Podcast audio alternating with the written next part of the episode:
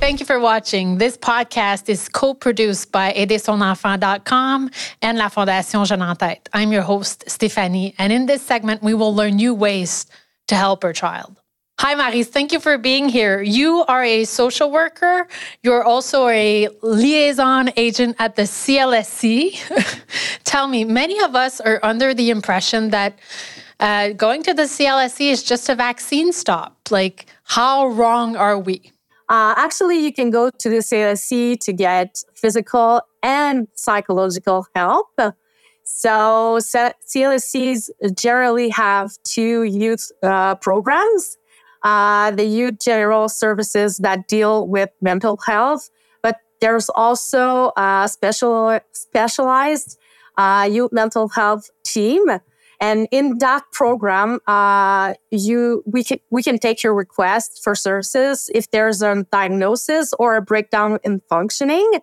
Uh, for example, we may offer services for kids that are no longer going to school mm. or having difficulties attending to school. The composition of the team may vary from a sector to another, but usually we have social workers, psychoeducators, and psychologists.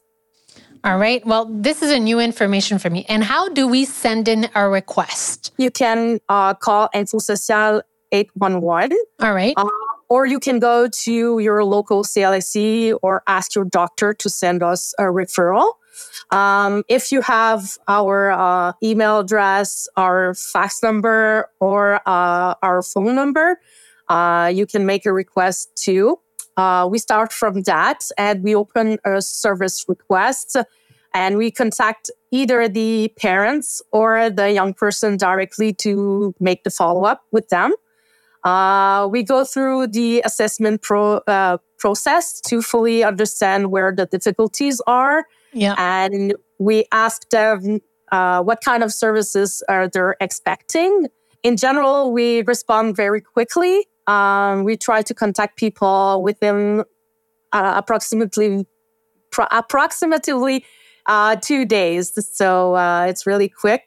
That's and, really great. That's really great yeah. to know that.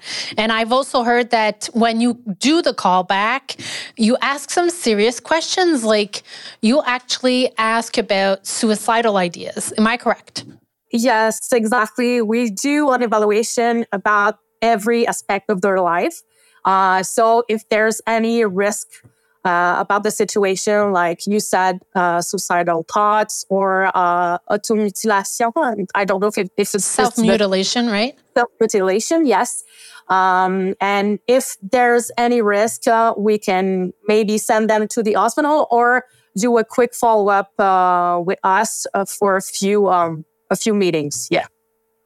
And uh, I've heard that your um, waiting list is not that long. Is that true? Yeah, it's true. Um, it would depend of the sector and the number of employee employees, uh, but usually we're able to provide the services uh, within three to four months uh, when the request is made. What's the difference between calling 811 and the CLSC? Um, about what's interesting with 811 uh, is that uh, there's a crisis team that's called CAF. They're dealing with crisis on a, a, daily, a daily basis.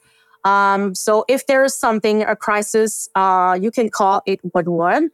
If there's something that's been going on for a while, they contact us to refer uh, for a follow up. Um, and also, if there's uh, a situation with uh, a young, young person that has uh, suicidal thoughts, um, and doesn't want to go to the emergency room, you can call, call 811 to see how to intervene. So it's uh, 24 7 services. So it's great uh, for the listening and they're dedicated to that. So they might be your first stop if you're in an urgent situation. Thank you so much for demystifying all the services, the social and psychological services of the CLSC. I really think you did all of us a favor. I don't think those services are well known enough. So thank you so much, Maryse, for being here with us today. You're welcome. Have a nice day. You too. to all the parents who were watching, I hope this was as insightful for you as it was for me. A list of available resources will be available on the website and on the page of the podcast. Stay tuned.